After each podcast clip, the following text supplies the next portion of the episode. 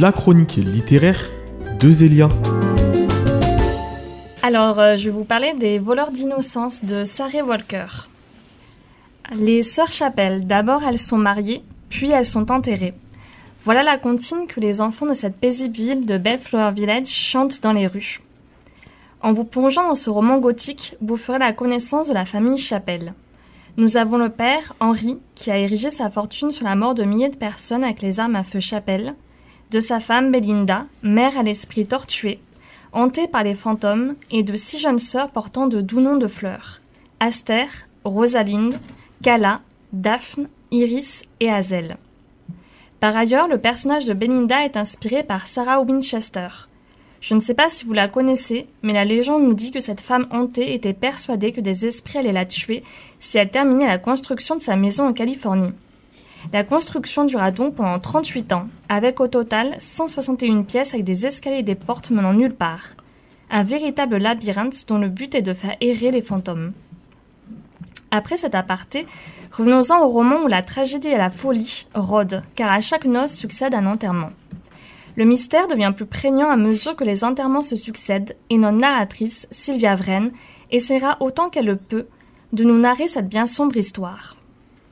Ce n'est pas une histoire que je peux raconter avec du fil et une aiguille, cousue à petits points bien nets. Ce sont des tessons ou rien, nous dit-elle. Seule Belinda, cette mère sensible que l'on dit folle, semble prédire l'avenir et tente en vain d'être écoutée. En lisant ce roman, certains n'y verront que l'ombre de la folie, la folie d'une mère qui a contaminé ses enfants. Mais comme le dit si justement un des personnages, j'ai fini par comprendre que c'est mon destin d'être une de ces folles, une de ces femmes qui disent la vérité, aussi terrifiante soit-elle. D'autres verront la magnifique métaphore qui embrasse cette tragédie familiale où la seule émancipation féminine possible dans les années 1950 est le mariage. Mais le récit de sa vie s'arrêtait inévitablement le jour de son mariage. Comme la majorité des contes de fées, le mariage était toujours la fin de l'histoire, en citant de nouveau la narratrice du roman. Pourtant, certaines des sœurs réussiront à trouver l'indépendance au travers de l'art et auront le courage d'oser être libres dans une société étouffée par le patriarcat. L'art prend donc une place tout aussi importante dans ce roman. Sylvia Vren est un personnage inspiré d'une artiste bien réelle, Georgia O'Keeffe. Cette peintre américaine est considérée comme une des peintres modernistes et précisionnistes du XXe siècle. Ces toiles de fleurs affolent le monde de l'art qui voit l'expression provocante du désir féminin. Hypothèse qui sera radicalement réfutée par l'artiste, qui les accusera de projeter sur ces toiles leur propre obsession. Beaucoup de poésie se dégage également dans l'écriture de Sarah Walker. Le fantôme d'Emily Dickinson et de Hilda Doolittle erre dans ces pages. D'ailleurs, le titre du livre est inspiré d'un poème, Les voleurs de cerises, de D.H. Lawrence, dont je vais vous lire une strophe. Sous les cerises brillantes, les ailes repliées, gisent trois oiseaux morts, des passereaux à gorge pâle et un merle, des petits voleurs de rien, tachés de teinture rouge.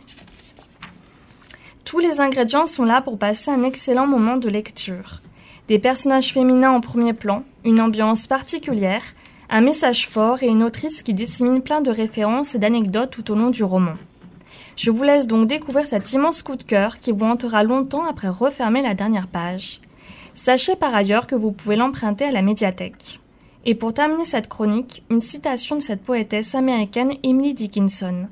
Pour être hanté, nul besoin de chambre, nul besoin de maison. Le cerveau regorge de corridors, plus tortueux les uns que les autres. C'était la chronique littéraire de Zélia vous pouvez réécouter cette chronique sur le site internet de Radio Système ou sur la page SoundCloud dans l'onglet Playlist Chronique de Zélia.